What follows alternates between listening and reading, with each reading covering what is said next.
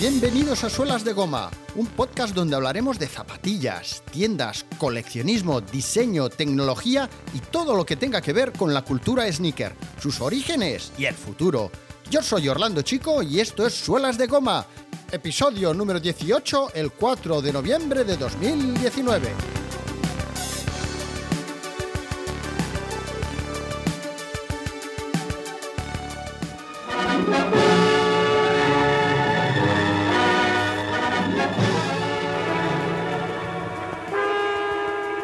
No podemos seguir aquí. Nos tienen que soltar. A usted le consta que nos metieron al bote por una noche y ya tenemos tres días de estar encerrados aquí. Pues sí, pero ¿qué quiere que haga yo? El único que puede dar la orden para que salgan es el presidente municipal. Y ahora ni modo. Se fue para los campamentos y hasta que no vuelva, pues tienen que quedarse acá. Mm.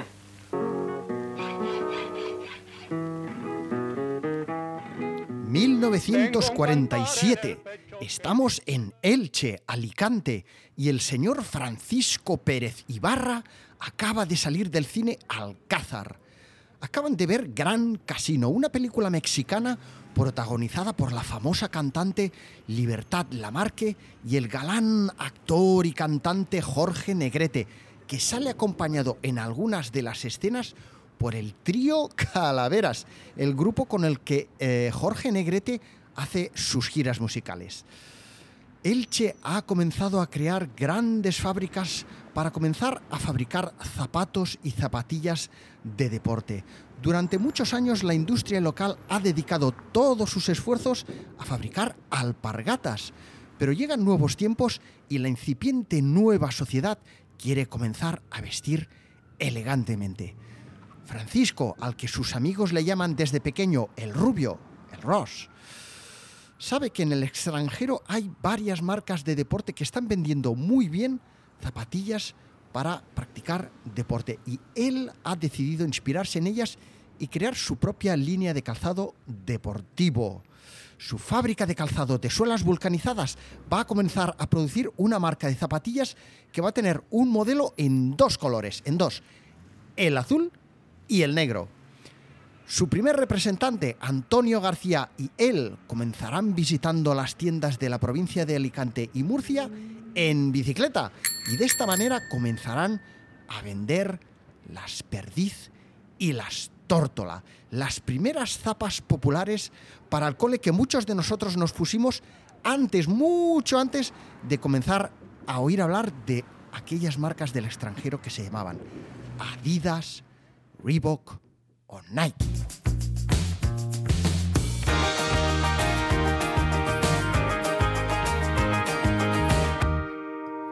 Durante la misma época que Paco El Ros creaba las tórtola, el señor Francesc Mates abría en Barcelona un taller donde se iban a crear artesanalmente algunas de las mejores zapatillas de la historia del calzado deportivo. Unas zapas que muy, muy, muy probablemente, si nos fijamos en el timeline de la historia, en lo que ha ido sucediendo a lo largo de la historia de las marcas del deporte, los modelos que han ido saliendo, cómo eran, etcétera, nos daríamos cuenta de que tal vez el señor Francesc Mates pudo llegar a inspirar al mismísimo Adi Dassler en la creación de alguno de sus diseños. Y es que las altas prestaciones de las zapatillas diseñadas y creadas por Mates revolucionaron los conceptos preestablecidos hasta aquel momento.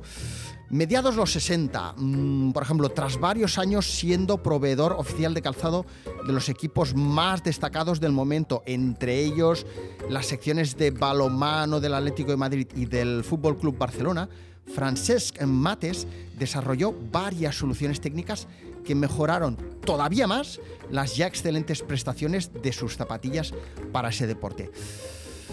De modo que a lo largo de los 70 las zapatillas mates de balonmano ya eran, ya se habían convertido en todo referente, en todo un referente gracias a su eh, control lateral, al agarre, a la durabilidad, en fin, a todo lo que puede esperar un jugador pro de balonmano de unas eh, zapatillas, ¿no?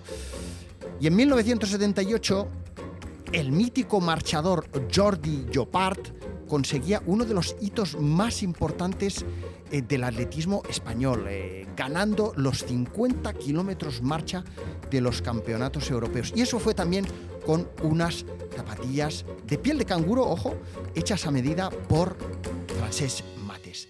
Pero las mates nunca llegaron a nuestros pies. Las mates eran unas zapatillas de gran calidad para deportistas eh, de élite. Sin embargo, nuestras metas, nuestras metas no estaban en las pistas de atletismo, amigas y amigos, ni en las canchas de balonmano. Nuestra meta, o mejor dicho, la de nuestras madres, estaba en el encontrar las zapatillas más resultonas posibles en la tienda de proximidad o en el mercadillo que las tuviera mejor de precio.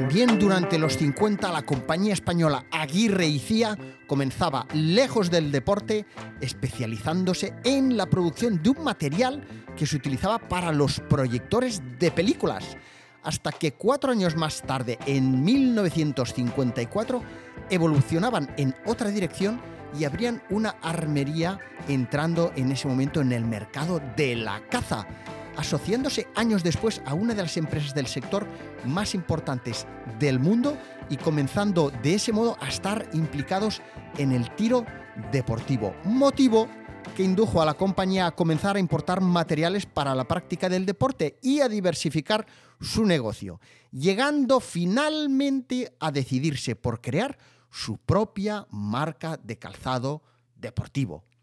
Llegaban las John Smith.